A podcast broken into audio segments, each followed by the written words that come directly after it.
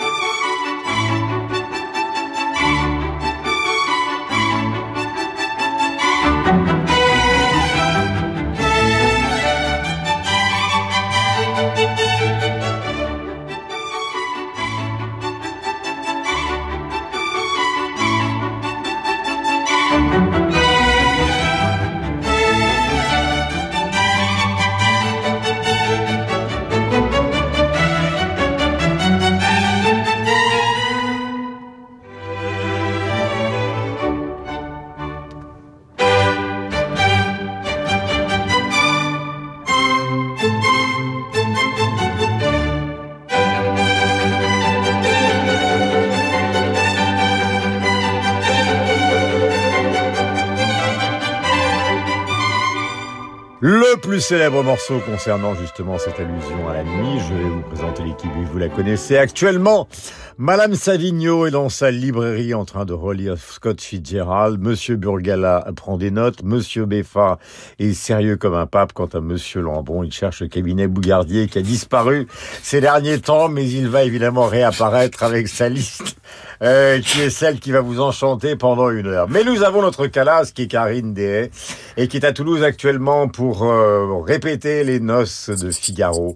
Ma chère Karine, je suis ravi de vous adapter à la bande que vous connaissez par cœur et vous allez nous présenter L'air de la nuit, extrait de la flûte enchantée chantée par Nathalie Dessay en 2000 et nous dire après pourquoi vous avez choisi ce morceau.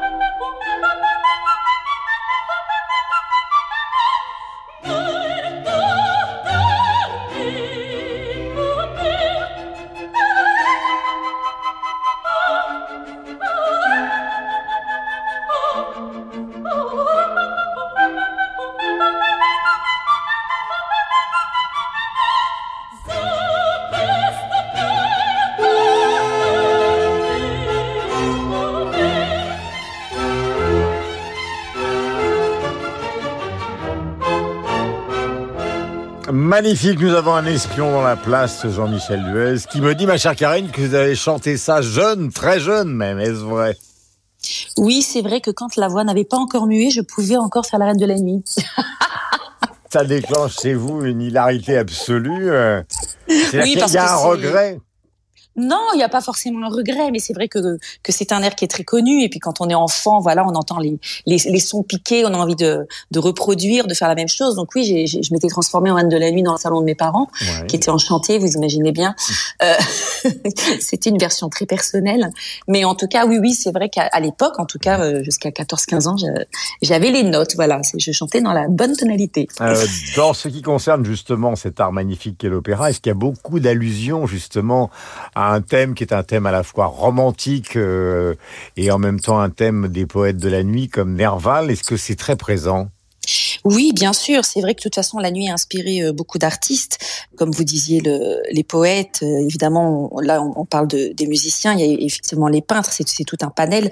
Et ce qui était intéressant, justement, c'est que soit on nous décrit la nuit comme quelque chose de, de, de serein, mmh. de, de charmant, euh, comme dans, dans, dans, beaucoup de leaders ou de, ou de mélodies d'ailleurs auxquelles je pense. Et là, effectivement, on voit plutôt le côté obscur, voilà, de la force pour la Reine de la Nuit. Et c'est ça justement que que je trouve aussi intéressant, c'est qu'on voit le côté aussi inquiétant que peut mhm. suggérer le le thème de la nuit. Dans un tout autre domaine, vous êtes actuellement à Toulouse, je le disais tout à l'heure, en train de répéter les Noces de Figaro.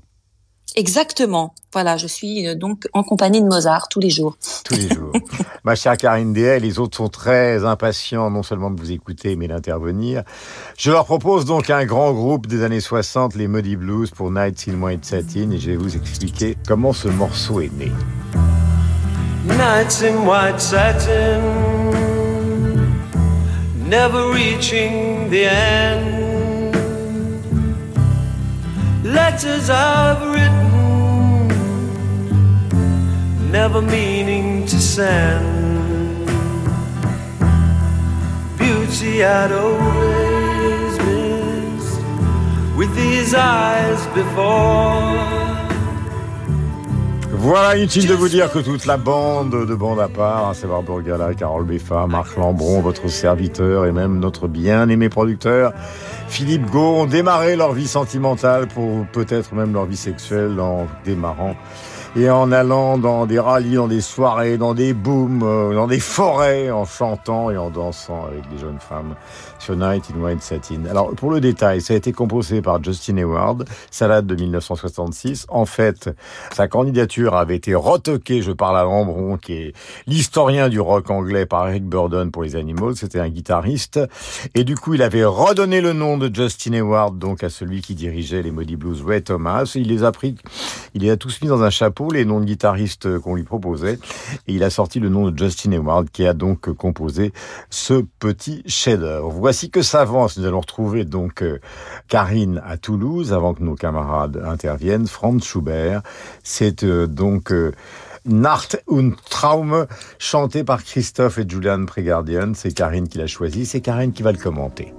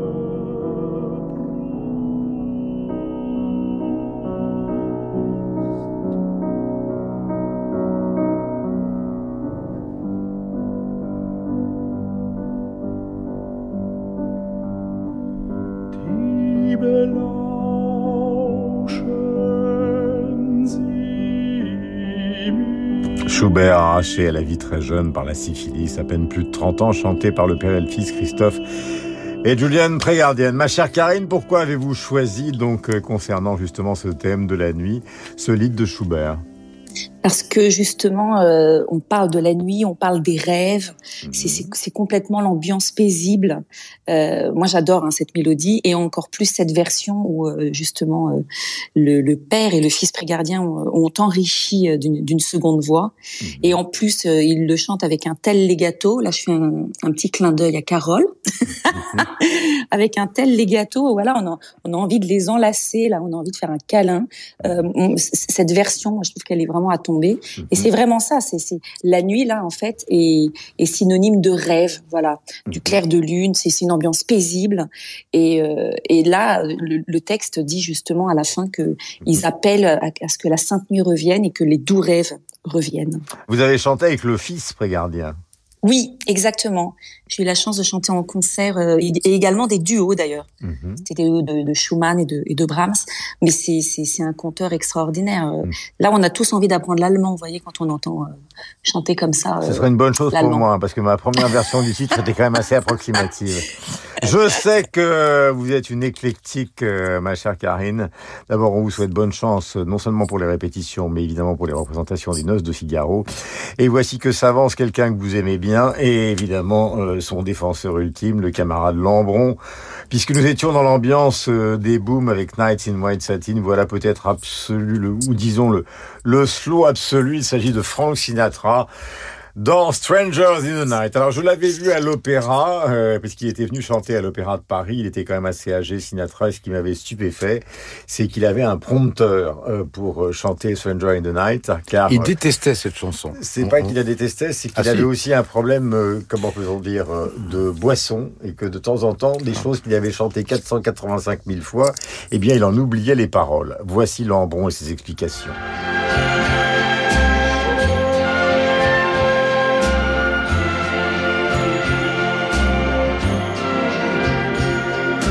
Strangers in the night, exchanging glances, wandering in the night. What were the chances we'd be sharing love before the night was through? Voilà, petite conversation avec les précisions de Marc Lambron sur Sinatra. Moi, je dois faire une confession, je ne l'ai vu qu'une seule fois dans ma vie, c'était la fin de sa carrière, peut-être la fin de sa vie. Et je dois dire que quand je l'ai vu apparaître sur la scène de l'Olympia, il y avait, je crois, si ma mémoire est bonne, Sammy Davis Jr. et Liza Minnelli, quand il est arrivé avec cette espèce de mèche collée, son smoking et son verre de whisky, j'ai quand même été euh, frappé. Et l'orchestre était dirigé par son fils. Il y avait des moments où la voix partait, disparaissait complètement, et des moments où elle revenait avec la violence, la profondeur, le rythme. Tout ça était profondément émouvant. J'en ai gardé un souvenir vraiment impérissable, bien que ce fût imparfait. Sinatra, pour vous, Burgala, ça signifie quoi? J'ai pas eu la chance, moi, de le voir à l'Olympia. J'ai vu euh, Tino Rossi à moi, la j'ai vu à l'Opéra de Paris. Ah oui, moi, j'ai vu Tino Rossi à la foire au vin de Neuf-Brissac, vous voyez non, mais, et... il faut enfermer. Et non, je, enfin, j'aime beaucoup, évidemment. Euh, J'adore des chansons comme Sending the Clowns. J'adore aussi la façon dont il travaille avec des arrangeurs comme Nelson Riddle. En écoutant la chanson maintenant, comme ça, je réalise qu'en fait, on dirait une chanson italienne. Mmh.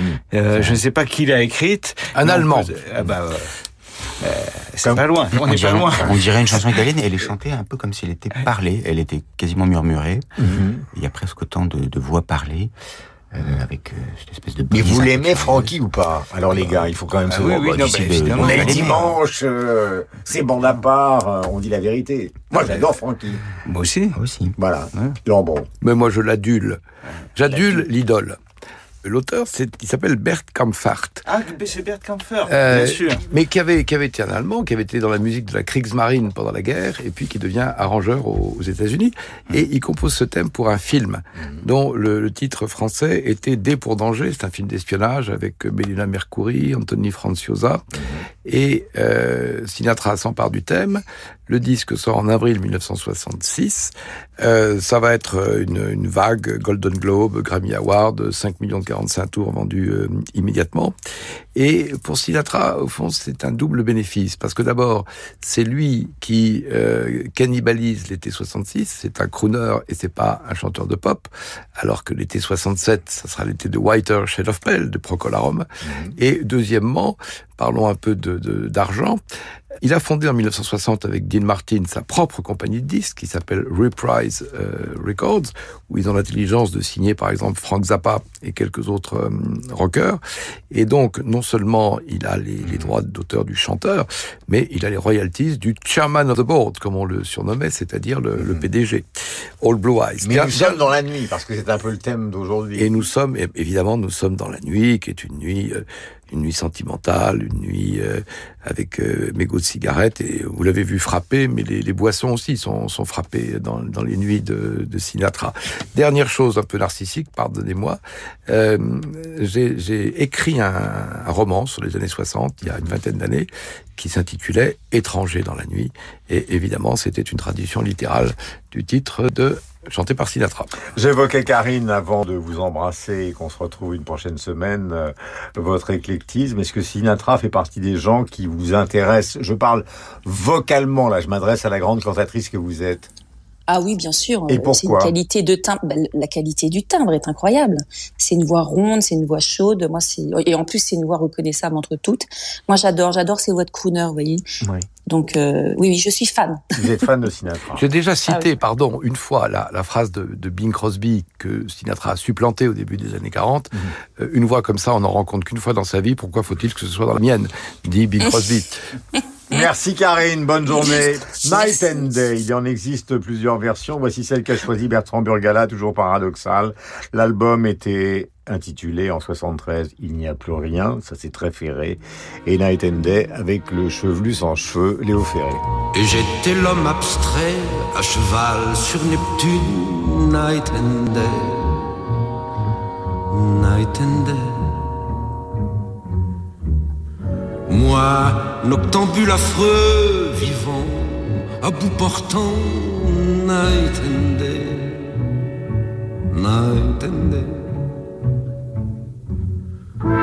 Des biologistes dans les bars faisaient fortune,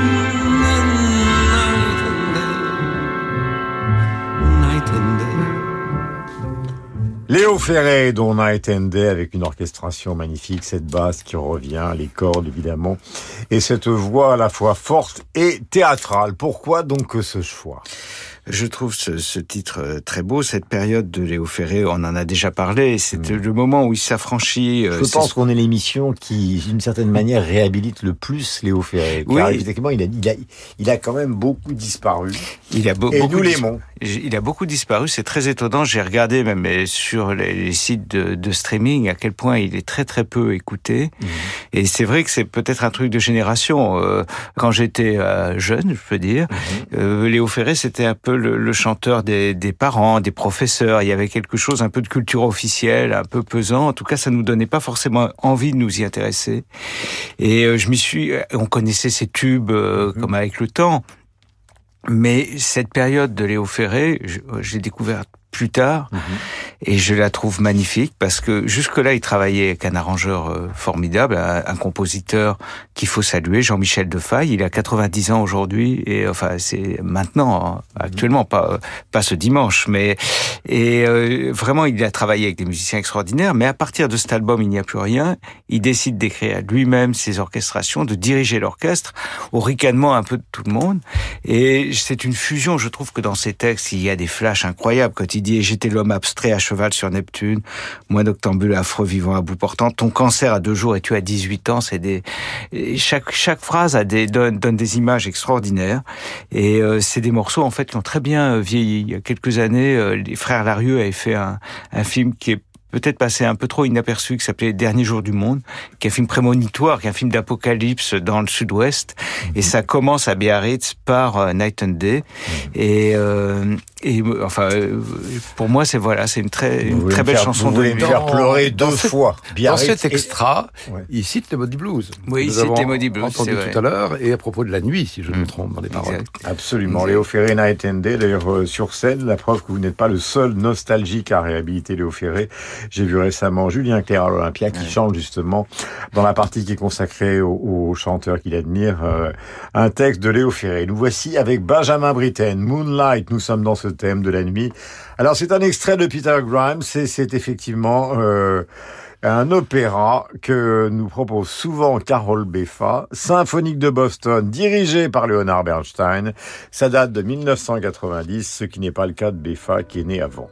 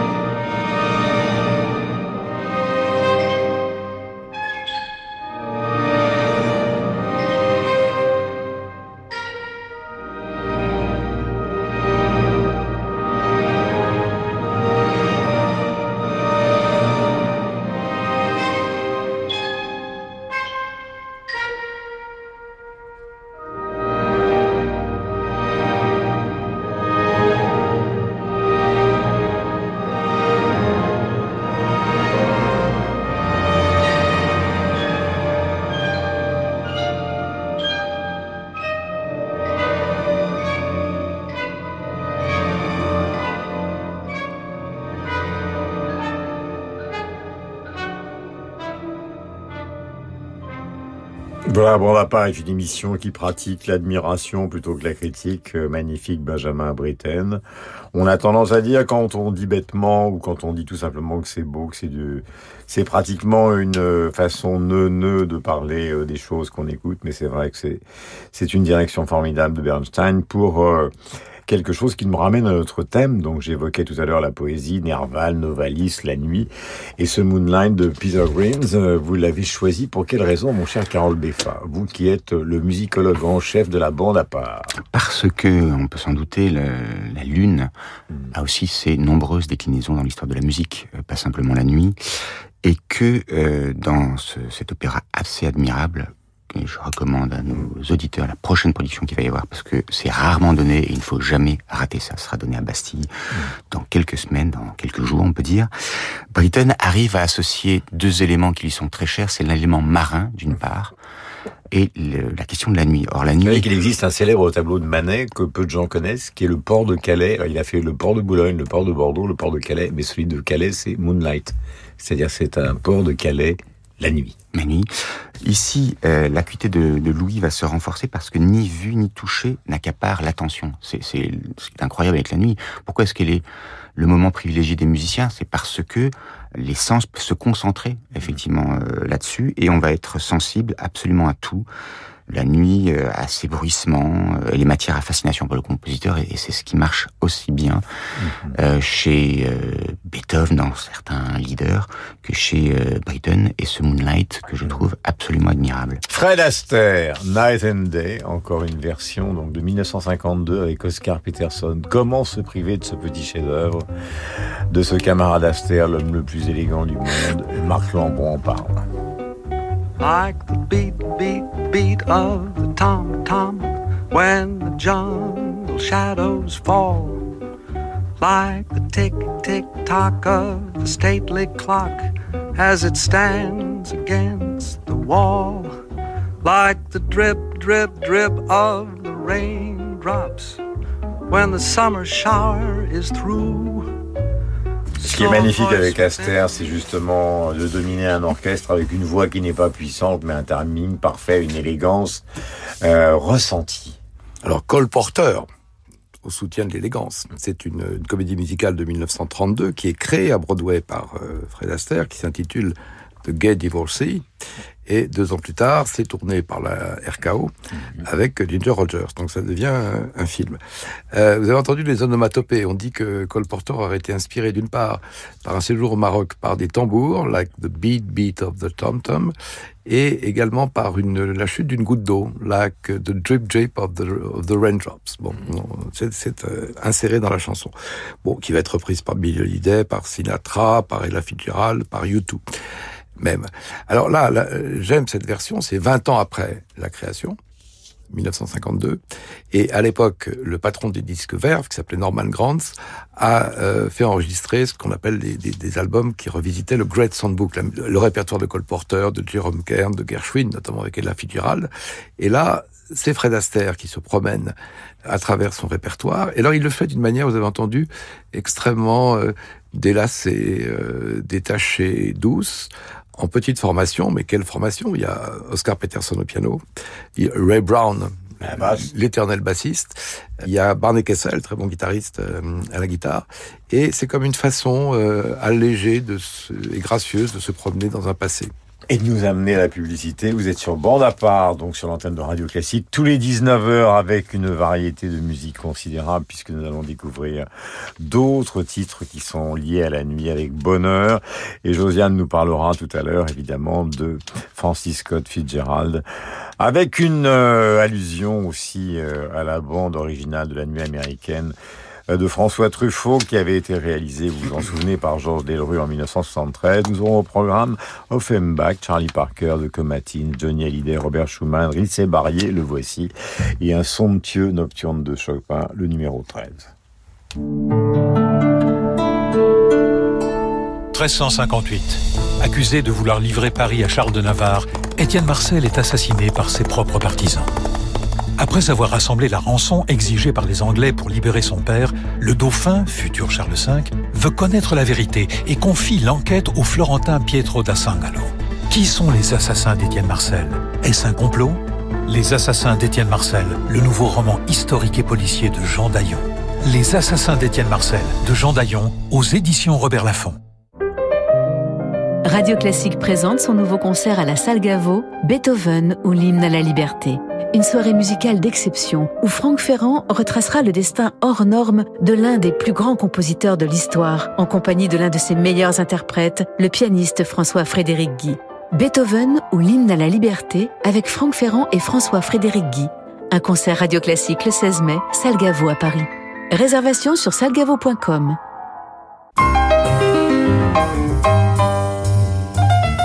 Elle est venue la nuit de plus loin que la nuit fille aux cheveux d'écume issue de l'eau dormante. 19h, 20h. Mais elle vient la nuit de plus loin que la nuit. Bande à part avec Guillaume Durand sur Radio Classique. La voix de Claude Roy, donc euh, romancier qui fut l'époux de Lolé Lébélon, auteur euh, de théâtre dans un poème consacré à nuit. Voici Jacques Offenbach. Mon Dieu, qu'ai-je ressenti? Extrait du Voyage dans la Lune avec Jody DeVos et Carole Meng qui chantent dans le Quatuor Giardini. Nous sommes en 2015 et Carole Beffa suit. Mon Dieu, qu'ai-je ressenti là? Un coup, un choc, une secousse, mon cœur, votre cœur, comme il bat, il bat,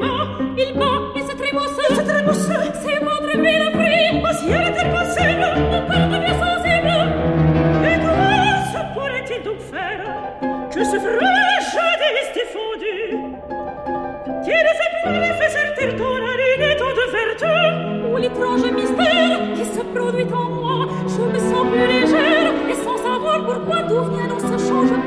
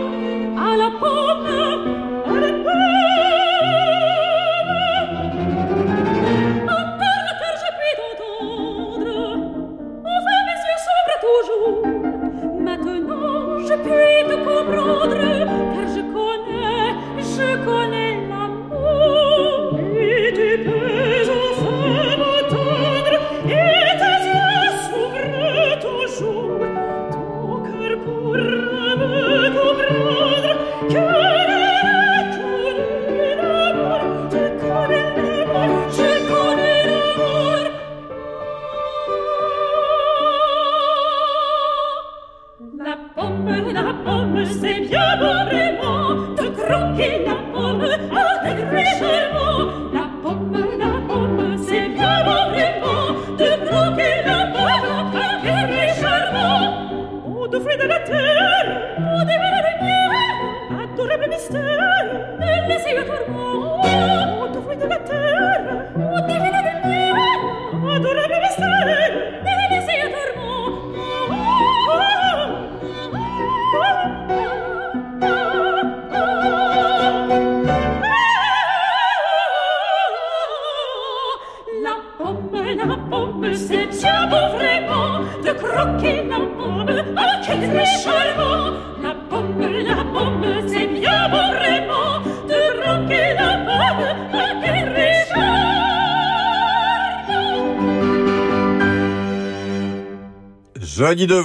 C'est Caroline Meng, donc ça nous rappelle évidemment, ou en tout cas revient dans notre mémoire, euh, pour ceux qui aiment l'histoire, ce second empire, à la fois contesté par les poètes et en même temps celui où, au fond, la révolution industrielle, l'argent arrive et la bourgeoisie se précipite dans les théâtres, dans les opéras pour écouter celui qui fut l'idole de l'époque, Jacques Offenbach. Ce que j'aime aussi beaucoup, c'est cette poursuite vocale, Carole. Ouais, ça marche très bien parce que bon, comme dans tous les opéras comiques, on a un certain nombre de- d'ingrédients. Je dis opéra comique, il faudrait dire opéra féerie, raison pour laquelle il m'a semblé qu'on pouvait l'inclure dans le domaine de la nuit, et pas simplement parce que depuis euh, la sonate au clair de lune et jusqu'aux innombrables variations sur Moonlight, la lune, comme la nuit, euh, ont été l'objet de l'attention de bien des musiciens. Mais en, en 1875, Offenbach remporte un succès fou avec euh, ce voyage dans la lune. Pourquoi? Parce que c'est, un, je pense, un concentré des qualités dramatiques des opéras d'Offenbach, personnages haut en couleur, chansons, ballets, chœurs souvent loufoques d'ailleurs, et puis une intrigue Virtuosité toujours aussi. des virtuosités de, des, Des airs, euh, avec souvent des, des, des duels de, de chanteurs comme des, des tournois de ping-pong. On a l'impression vraiment d'un d'un ping-pong extrêmement rapproché. Et puis euh, tout cela est toujours très rafraîchissant. Et c'est la raison pour laquelle on aime ce compositeur. Et là encore, vous verrez comme je colle à l'actualité, euh, il va être précisément à l'Opéra Comique à Paris dans euh, une dizaine de jours. Dizzy Gillespie, nous changeons de registre. Il y a une sorte de blanc là à propos d'Offenbach, mais c'est parce que nous avons essayé d'être raffinés quelquefois. Nous arrivons presque au bout de ce raffinement que nous souhaitons vous offrir tous les jours. Alors ça, c'est aussi un duo euh, assez particulier, mais célébrissime des années 50. Euh, il s'agit évidemment des empereurs absolus du bebop avec des joues qui se gonflent, notamment celle de Dizzy Gillespie, avec euh, l'empereur du jazz de cette époque le défunt Charlie Parker, irremplaçable, irremplacé, A Night in Tunisia. Nous sommes en 1946.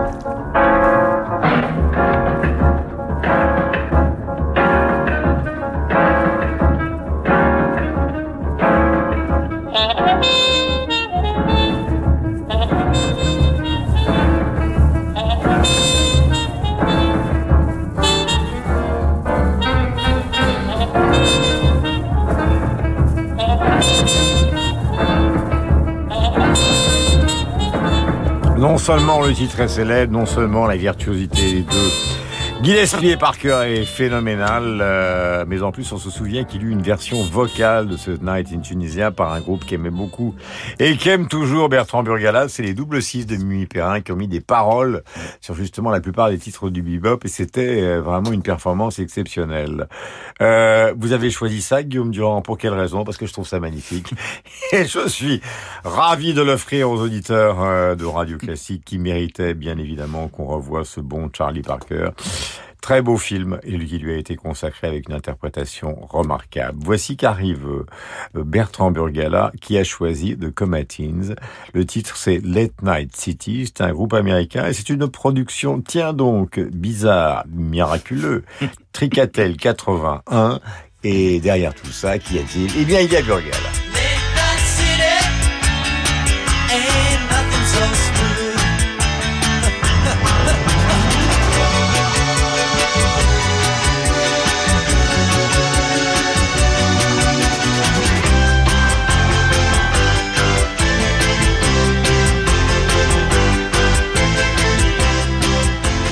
Petite voix punchy, mais également acidulée de Comatines Late Night City. Burgala était évidemment derrière tout ça. Ah ben, pas à l'époque. Oui, non, mais je mais- les avais adorés et donc j'étais ravi de les de les enfin de les ressortir après on a Sur sorti une Tricatel. intégrale sur Tricatel parce Ouais. que c'était Mais c'est tout ce que vous trouver aimez, ça, ça. C'est une Mais- musique pour que les filles se tortillent quand même. c'était très c'est-à-dire que c'était en 80 Lambron euh, est un obsédé. et oui, c'est c'est très bien écrit. C'est un trio euh, de New-Yorkais qui avait parfaitement assimilé justement les, les songwriters américains des années 60 du Brill Building. Et là, c'est une boîte à rythme, une basse, une guitare, un synthétiseur.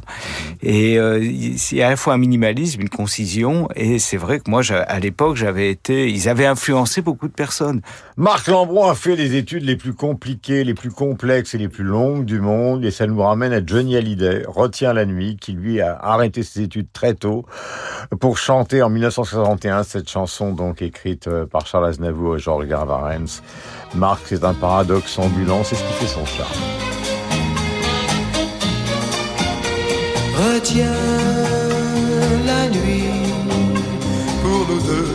jusqu'à la fin du monde. Retiens la nuit pour nos cœurs dans sa course vagabonde.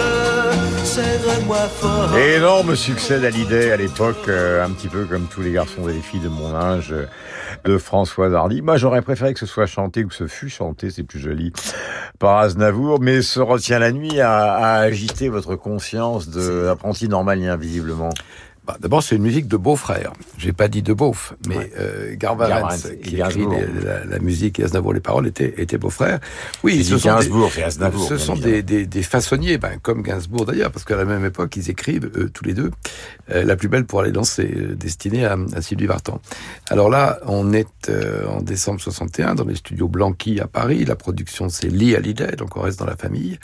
Et c'est un titre qu'on va voir au cinéma l'année suivante, en 62, dans un film qui s'intitule Les Parisiennes. Et le premier sketch, Sophie, met en scène Deneuve et Hallyday. Ils ont 19 ans tous les deux. Johnny Hallyday chante dans une cuisine avec une guitare et puis il y a une- un orchestre invisible qui vient se, se, se, se superposer. C'est d'ailleurs assez amusant de dire, de se penser que le sketch est réalisé par Marc Allégret, qui était en 1927 sur le fleuve Congo avec André Gide et qui en 1962 tourne un film ou un sketch avec des, des yéyés. Il a toujours aimé la Euh, jeunesse, Marc Hallyday. Certes, euh, fils de pasteur, en général, ça les prédestine à ça. Marc Lambon. Alors maintenant, mon cher Carole Beffin, je vous laisse tout faire.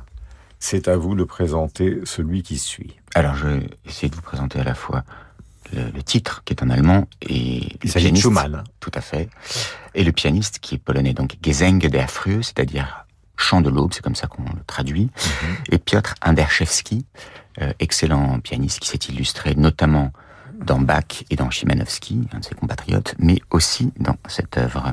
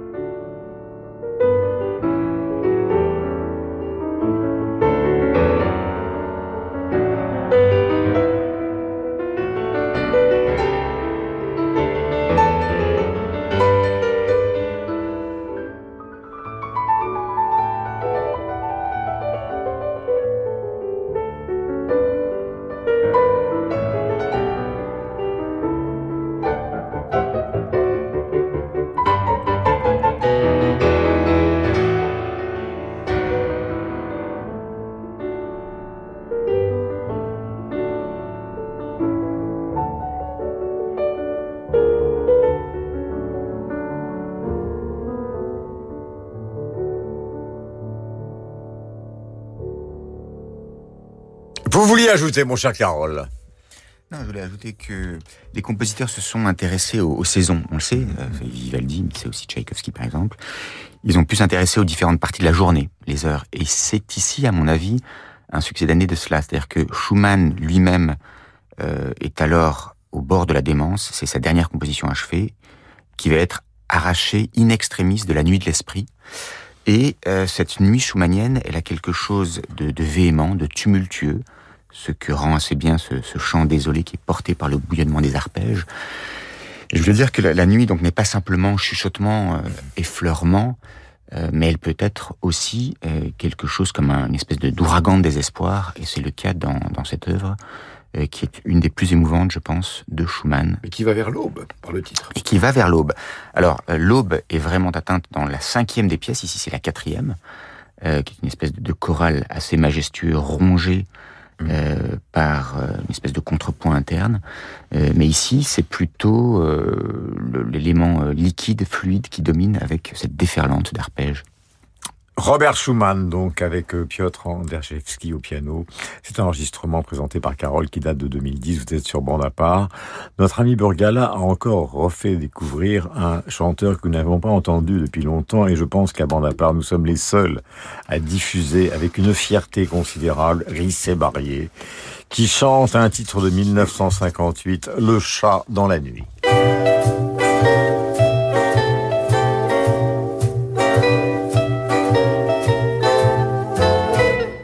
Le pas traînant, les gens rentrent le soir sans remarquer un énorme chat noir qui se réveille en s'étirant comme chaque soir, c'est la nuit qui l'attend. Dormez, dormez. Quel bonheur ce risset. Merci. D'autant plus qu'il est marié. C'est lui qui a fait texte et musique là? Euh, C'est lui qui a fait le, texte, la musique est de Lina Pizzuto, qui a fait d'autres, une compositrice qui avait travaillé à l'époque, c'est en 58. Mhm. Et c'est vrai, merci de me donner l'occasion, je trouve que c'est une joie en tout cas pour moi de, de participer à cette émission et de faire ce que ce que André Putman appelait des réparations, quand on, euh, essaie de, de, de, remettre un peu à l'honneur des personnes qui, qui peut-être méritent plus d'attention, et en particulier ce, ce Rissé Barrier, qui ensuite travaillé, c'est marrant, tout à l'heure je parlais de Jean-Michel Defaille, qui avait, qui avait orchestré euh, beaucoup euh, Léo Ferré, mais qui avait fait aussi Bonne Nuit les Petits d'ailleurs. Rissé Barrier a travaillé ensuite avec Jean-Michel oh, Defaille. Voilà mon échelle, je vais descendre voir le cabinet Bon, voilà. Et, le euh, cabinet Bougardier a fumé la moquette. Et avec Jean-Claude Vanier, c'est-à-dire deux immenses compositeurs et arrangeurs. Et ce que j'aime chez lui aussi, c'est que c'est c'est une France du milieu. C'est le, euh, souvent dans ses chansons parce qu'il y avait quelque chose par, la servante du château. On sent une France. Pour moi, c'est la ligne Paris-Limoges-Toulouse. C'est euh, cette nuit un peu mystérieuse qu'on appelle avec mépris la diagonale du vide. Mmh. Et je trouve que c'est très poétique. Moi, ça m'a inspiré plein de plein de morceaux nocturnes. Euh, et euh, je trouve voilà, je suis très heureux qu'on puisse écouter. Voilà, ça me ça me fait aussi penser à un écrivain euh, que que j'apprécie beaucoup, qui est François Giras, qui a très bien décrit la Dordogne, comme ça, qui a fait des peintures magnifiques, plus nocturnes. Hmm. Alors, hmm. il faut toujours une conclusion avant que la littérature n'intervienne. Nous allons la réserver par surprise à notre ami Lambron dans un instant. Auparavant, nous avons commencé avec la petite musique de nuit. Nous allons terminer avec un des chefs-d'œuvre de la musique classique. Il s'agit du 13e nocturne de Chopin, l'un des plus longs, l'un des plus dramatiques une sorte de journal intime, euh, paradoxal ce nocturne parce qu'il se situe à la fin de la vie heureuse de Chopin. Et c'est à partir de 1842 que cette vie va commencer à baisser d'un ton. Sur le plan musical strict, il voulait que les mesures initiales ressortent en tant qu'élément thématique. Mais j'arrête de faire le cuistre, la musique.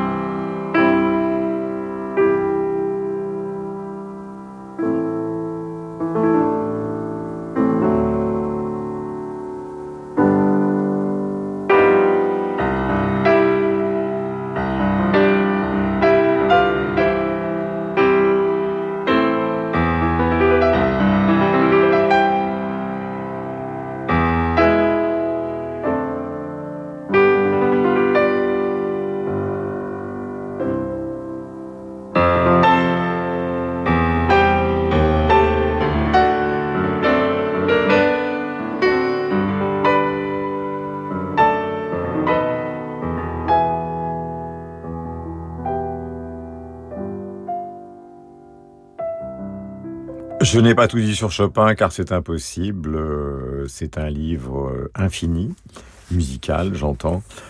Euh, on a simplement évoqué avec Bertrand et tout à l'heure euh, avec Carole euh, la littérature. J'évoquais moi-même Nerval, Novalis, etc. Hölderlin. Hölderlin. La nuit, c'est quand même aussi une des grandes affaires de la littérature. On va en parler avec Josiane dans un instant. Marc. Bien justement, c'est au romancier que je, Non m'adresse. mais je lui laisse la, la parole. Moi, je vais parler de cinéma. Quand, quand je pense euh, nuit, je pense à, à la Dolce Vita de, de Fellini, donc la musique de Nino Rota, parce que quand vous regardez comment le film est construit, c'est six ou sept nuits qui n'ont rien à voir l'une les unes après les autres, comme des chapitres d'un roman, et à, à chaque fois il y a une aube. Donc en fait, c'est une succession d'aubes. Et que ce soit chez Schumann, le Gesang der Frohe, ou euh, chez Romain Gary, la nuit, c'est toujours la promesse d'une aube. Burgala, vous voulez Je- ajouter je- quelque chose Eh bien, en écoutant Marc, je voulais juste vous citer, c'est sorti il y a un petit moment, il y a un an à peu près, les mémoires de Renato Berta, qui était un des grands chefs opérateurs de cinéma, et il parle de ça. Il dit qu'à l'époque de la pellicule, justement, chaque chef opérateur avait sa nuit et sa façon de filmer le, le noir. Et la, Justement. et la nuit américaine, qui est, un, qui est précisément une technique. Voilà, La Nuit américaine, qui est non seulement une technique, mais qui est euh, évidemment un film de Truffaut, 73, musique de Georges Delru, on va y revenir juste après la virgule, en vous rappelant, si vous voulez connaître quand même les nuits endiablées, euh, que vous pouvez trouver probablement sur Amazon, les mémoires d'Errol Flynn, si vous voulez savoir ce que c'était que la nuit et la bamboula. C'est à- chez Séguier, je crois, qu'ils oui, l'ont sorti. Oui, oui, oui, oui, mais il faut le trouver, il faut le trouver. Et le journal voulez- de Richard Burton. Si chez vous voulez savoir ce que c'était que la bamboula à Los Angeles, je vous conseille les mémoires d'Errol C'est dingo.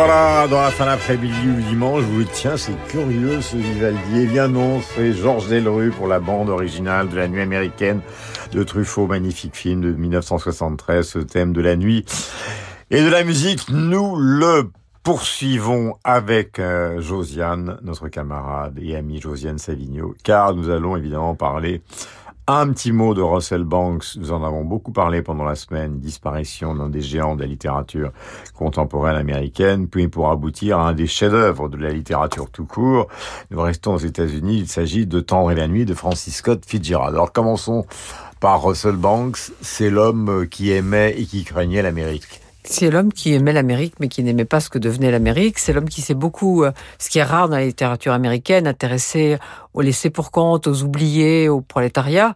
Et on avait parlé ici de son dernier livre au Canada, qui était un livre assez crépusculaire et testamentaire finalement aussi, puisque c'était l'histoire d'un cinéaste qui se mettait en scène euh, atteint de son cancer et qui décrivait euh, un peu ce Enfin, qui se confessait, qui se euh, confessait auprès d'un assistant. qui se confessait et qui, et qui en même temps euh, portait les stigmates de sa maladie, puisque ça, ça aboutissait à, à sa mort. Voilà, il avait même exigé, si ma mémoire est bonne, euh, pour l'avoir lu, que sa femme que sa soit femme présente. assiste ouais, à tout, parce que c'était une confession pour expliquer qu'il y avait eu une autre femme, une autre vie, etc. Et on savait pas si c'était vrai ou pas. On disait, la femme disait, il déparle parce qu'il est, parce qu'il est atteint trop, trop profondément par la maladie. Mais ça, c'est la magie de la de la capacité littéraire de Russell Banks que justement donner dans dans quelque chose qui paraît simple, une confession, une tension qui vous porte jusqu'au bout d'au Canada. Alors, tous ceux que nous sont, qui écoutent de Bande à part, évidemment, ont entendu parler de Tendre et la nuit, ont lu Tendre et la nuit, petits, âgés,